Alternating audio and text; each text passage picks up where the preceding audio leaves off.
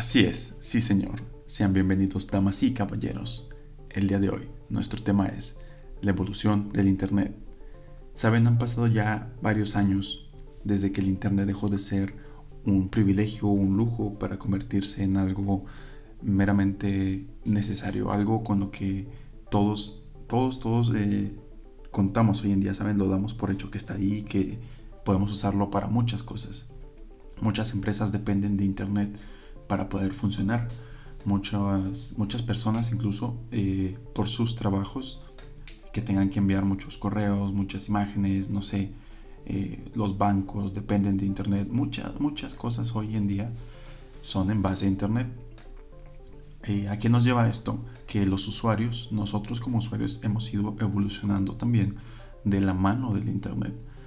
¿A qué me refiero con esto? Pues antes, antes, el Internet estaba solo, por decirlo entre comillas. Estaba, era un lugar un poco más vacío. Y no digo esto así como que no había gente en Internet o que era tan caro que no había gente. No, no, había gente y había cosas que hacer. Sin embargo, no era tanto el boom que tenía el Internet antes. No, no era nada como, como es hoy en día, que te levantas y probablemente una de las primeras cosas que haces es revisar tu teléfono y que vas a revisar. Pues sí, alguna notificación, notificaciones que provienen justamente de Internet. O sea, de Internet ya está ahí, se usa para todo. Hoy en día la gente es incluso tan pues no huevona, pero hasta para, para encender las luces de su casa usan el internet. Para no tener que usar una llave para un carro, usan el internet. ¿Qué más? O sea, para todo. O sea, hay muchas cosas que se han ido reemplazando por medio del internet. Eh, la evolución del internet ha sido algo gradual. Poco a poco fuimos viendo, eh, y me incluyo en esto porque yo fui dándome cuenta siempre de cómo, cómo el, lo que antes era el Internet, este lugar tan, eh, tan vacío. Tomen, por ejemplo, un, fotógrafo. El fotógrafo dispara una foto y no puede entregar esa foto que él, que él disparó a, pues al cliente. Lo que tiene que hacer es pasarla por algún proceso de edición para entregar un producto mucho mejor. Esto es lo mismo que el Internet, lo que antes nosotros veíamos, lo que antes nosotros consumíamos, pues era como un producto en bruto. Hoy en día el Internet ya está muchísimo mejor eh, estructurado. ¿Estructurado en qué manera? Antes el contenido que había en Internet era muy... Ah, no sé. Obviamente era en parte porque en años anteriores la tecnología no daba para tanto, pero aún así la gente que se dedicaba a subir eh, a crear contenido para internet no es que no tuvieran las herramientas o que no, se, no se manejaran los formatos y la calidad que se maneja hoy en día, sino que el contenido era un poco más ah, soso, no, era, no se planeaba tanto. Hoy en día hasta el video más, más absurdo de YouTube está muy bien planeado en comparación al material que puedes encontrar de hace muchos años. Eh, podemos tomar como ejemplo de esto que estoy diciendo, el primer video que se subió a YouTube. Es, un, es una visita al zoológico. Es, a eso me refiero. Hoy en día, todo, creador de contenido, toda persona de negocios, todo, todo usuario de Internet se preocupa un poco más por cómo, cómo lo perciben los demás. El Internet siendo una ventana al mundo nos deja ser vistos y, nos, deja ver y nos deja ser vistos por todo el mundo. ¿Qué significa esto? Pues que la gente se preocupa un chorro por, por su imagen, por su imagen de verse bien, subir sus mejores fotos, subir sus mejores ángulos, eh, que su feed en sus redes sociales se vea muy bien, que se vea moderno, que tenga los colores correctos, todas estas cosas. Cuando antes, o sea, ponle la gente que hoy tiene que 23, 22, en 2012, 2011 subieron unas fotos de cuando estaba en la secundaria, todos moxos, todo eso, o sea, ahí te vas dando cuenta cómo el internet va cambiando, porque hoy en día los niños, niños de 12, 13 años no suben fotos como las que subía esta generación de la que estoy hablando. Ahí te vas dando cuenta cómo el internet ha ido cambiando. Y también cómo el usuario ha ido cambiando de la mano del internet. ¿Por qué? Pues porque las cosas cambian, siempre todo tiende a cambiar Eh, en, este, caso, eh, en lugar de como en el episodio anterior, pues las cosas cambiaron para bien. El Internet ha sido desde el principio creo que una herramienta y hoy sigue siendo una herramienta muy útil, muy útil para muchas cosas, aún cuando nos facilite hacer tantas cosas que nos vuelve un poco flojos, sigue siendo una herramienta muy útil. Yo considero que el Internet va a seguir cambiando y va a llegar el punto en el que va a ser completamente indispensable. Hoy, lo estamos viendo no tanto como una transición, sino que es algo que está pasando paulatinamente, poco a poco vamos viendo cómo cada pequeño aspecto de nuestra vida está, está pudiendo ser eh, mejorado o cambiado, no sé, por algún proceso o algo que tenga que ver con Internet. El ejemplo que les mencionaba hace un momento de las luces. ¿Qué es esto? La domótica ya tiene, ya tiene tiempo en el mercado y qué es lo que, cómo funciona básicamente. Tú envías una señal con tu teléfono o hablas a algún dispositivo. Alexa, prende la luz. Google, enciende la luz. Siri, enciende la luz. Y pum, tu casa está iluminada. O ponme una receta, le dices a tu teléfono y o sea, todas estas cosas, la domótica es un ejemplo perfecto de cómo el Internet ha ido evolucionando a un punto en el que se integra en nuestras vidas. Y de la mano a esto, el usuario ha ido evolucionando al punto en el cual ya le es más fácil darle la orden a un asistente virtual que funciona por medio de Internet que oprimir un switch. Cosas tan sencillas como esas han sido reemplazadas, han sido... Vaya, empiezan a verse un poco obsoletas. Hay mucha gente que vive eh, muy, muy de la mano con todo esto. He visto muchos creadores de contenido de otros países, que incluso de estos países también de, habla hispana, que viven con una integración muy, muy grande al Internet. Y en cierto punto creo que ellos ya dependen totalmente del Internet, más allá de porque sea su medio de... Ah, su disculpen, se me va la onda, su, vaya, su, trabajo. Esto es lo que quería decir. Un ejemplo que les podría dar personal, en mi, el último año que estuve yo en la universidad, yo reemplacé todos mis cuadernos y cualquier, cualquier, cualquier eh, papel que pudiera yo traer en mi mochila por un iPad. ¿Por qué? Porque pensé, bueno, con todo lo que he gastado en, en copias, en impresiones, en cuadernos, en libros, todo esto, puedo reemplazarlo eh, por un iPad. Puedo hacer absolutamente lo mismo, escribir, eh, me va a servir como mi laptop para la escuela. Entonces, lo que hacía era que en una aplicación, pues yo estaba escribiendo, tomando mis notas, tenía todos mis cuadernos en dicha aplicación de todas mis materias.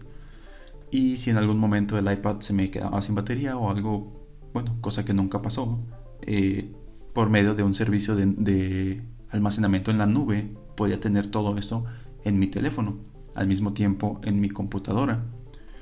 Y había mucha gente que, o sea, gente que no ve más allá, que no, creo que sí ven todo esto, pero aún se percibe un poco como un lujo o una exageración el depender tanto del internet.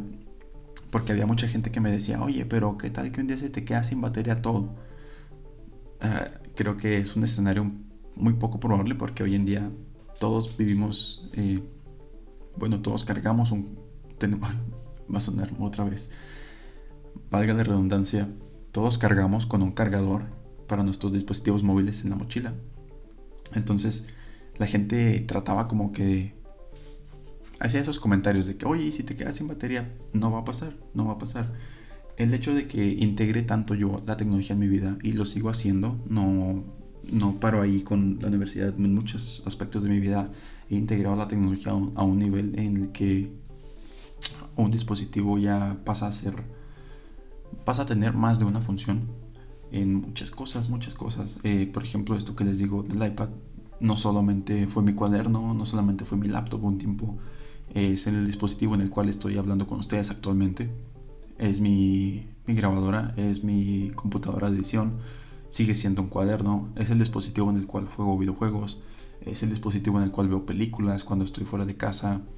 Puedo hacer, hago muchas, muchas cosas con esta cosa y todas estas cosas obviamente pues dependen enteramente del internet. ¿Por qué? Pues porque de una u otra manera se involucra. Es también un poco difícil explicar cómo la gente ha ido cambiando, porque si tú comentas con alguien, oye, ¿cómo es? O le preguntas a alguien, ¿qué tan necesario es para ti el Internet? Todos te van a decir, ay, no, pues yo puedo vivir sin el Internet fácilmente, yo podría vivir alejado, sin teléfono. Te aseguro que si a ti te dejan un día en una casa donde no hay internet, sin tu teléfono celular, sin nada, ningún contacto con internet, te vas a aburrir, te vas a aburrir mucho y se te va a hacer eterno el día. ¿Por qué? Pues porque ya, ya dependemos de esto, ya está tan metido en nosotros el estar con el teléfono en la mano, el estar revisando redes sociales, el estar viendo videos, que ya no sentimos realmente como... No sientes tú que pase tanto o que dependas tanto del internet, pero pues yo creo que ya se puede considerar una adicción. ¿Por qué? Pues porque pues lo necesitas a fin de cuentas, aunque lo niegues.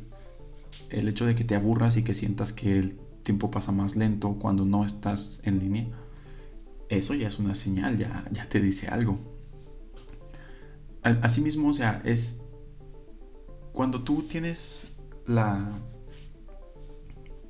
la mentalidad de que yo puedo vivir sin el internet o que yo no necesito internet. No es cierto, no es cierto. O sea, todos necesitan internet Nadie puede vivir sin esto, ya en estos tiempos no se puede. Y una vez que tienes tu contacto ya con el internet, o sea, me refiero, hay gente, hay gente que en efecto vive sin el internet y se desenvuelven en un entorno donde no es necesario, donde tal vez no tienen el acceso o no les interesa todo esto, o sea, y viven normal, bien tranquilos, pero dale a esa gente el acceso total a internet, las herramientas para interactuar con este mundo digital y ya no van a volver atrás. Va a ser muy, muy difícil. Esto pasa con los niños, es muy fácil que lo veas. O sea, un niño, tú dale un juguete y el niño va a ser feliz. Pero dale una tableta dale un teléfono para que se ponga a ver videos en YouTube y no va a volver a tocar los juguetes. Y va a ser muy difícil que le quites el teléfono al niño y le vuelvas a inculcar el que juegue con juguetes, que salga afuera a divertirse. Es, es exactamente lo mismo se puede ver muchísimo. O sea, esto es también a lo que me refiero. Es otro ejemplo más, es cómo se va, cómo vas viendo tú que el internet ha ido cambiando. Porque si tú, o sea, cuando yo estaba pequeño, si yo no hubiera sabido que en internet había juegos, pues nunca hubiera, nunca hubiera tenido la espinita, ¿no? De vamos, vamos a ver internet, o sea, vamos a navegar en la red. Si yo no hubiera tenido un contacto tan temprano con el internet como lo tuve, pues tal vez hoy en día bueno, no, sí, esto también es una mentira. O sea, seguiría estando tan metido como estoy el día de hoy. Pero yo creo que mientras más mientras más negamos algo, mientras más negamos algo como esto, que el internet no está metido en hasta lo más profundo de todos nosotros, de esta sociedad, más nos, más nos mentimos a nosotros mismos porque es difícil, es, realmente difícil de el vivir, o sea, desenvolverte en esta sociedad sin el Internet. Puedo comentar otro ejemplo personal, porque cuando yo estaba en la universidad, varias veces eh, sentía como, ah, como que perdía mucho tiempo por estar en Internet todos los días y pensé, bueno, voy a cerrar mis redes sociales. Y me topaba con pared. ¿Por qué? Pues porque muchos profesores tenían un grupo de Facebook o de WhatsApp que en el cual te pasaban las tareas o daban mensajes, todo eso. Entonces era imposible, o sea, si yo cerraba mis redes me quedaba incomunicado, porque a veces dichos profesores pues ni siquiera se paraban en las aulas, o sea, avisaban por esos grupos, eh, hoy no voy a ir a la escuela, no, no va a haber clase. Y si hacía esto de cerrar las redes, pues me quedaba sin esa comunicación no es solo, ya, no es solo un medio de entretenimiento, ya se puede vivir enteramente de, la internet, puedes trabajar eh, como creador de contenido, como, no sé, válgame, como fotógrafo independiente, creador de, no sé, hay, hay, muchas cosas de las que se puede trabajar por medio del internet, ya ni siquiera tienes que salir de tu casa. Mucha gente trabaja y vive de esta manera y no está mal, por supuesto que no, es gente que se adaptó, se adaptó tanto al internet, tanto, tanto que ya ahora sí hasta es de donde obtienen el pan. Esto es un tema bien extenso y se desenvuelve en otros temas que voy a estar tomando en otros capítulos. El capítulo del el siguiente capítulo que va a salir el día martes eh, es justamente acerca de, esto, de cómo se va creando una dependencia a todo, a todo esto, toda esta era digital te crea una dependencia bien canija. Y sin darles muchos spoilers, bueno, pues creo que ese va a ser un episodio también un poco interesante. Ahí sí voy a tratar de abarcar más de lo que no puedo abarcar en este episodio para no spoilearlos. De nuevo agradezco porque estoy teniendo una muy buena recepción por parte de ustedes. Muchas gracias. Recuerden que pueden encontrarnos en nuestras redes sociales, Palabras en Llamas, en Facebook. Eh, pronto abriré una nueva cuenta de Instagram. La anterior pues creo que ya la puedo dar por perdida. Recuerden que estamos en línea, estamos disponibles en Spotify, estamos disponibles en Apple Podcast, en Google Podcast, en Anchor, en Overcast eh, hay otras dos plataformas, no las recuerdo en este momento, una disculpa. Pero estamos disponibles en muchas plataformas para que sea cual sea la que sea de tu agrado, pues puedas escucharnos. Sin más que decir, yo soy Rubén y nos vemos en el próximo episodio.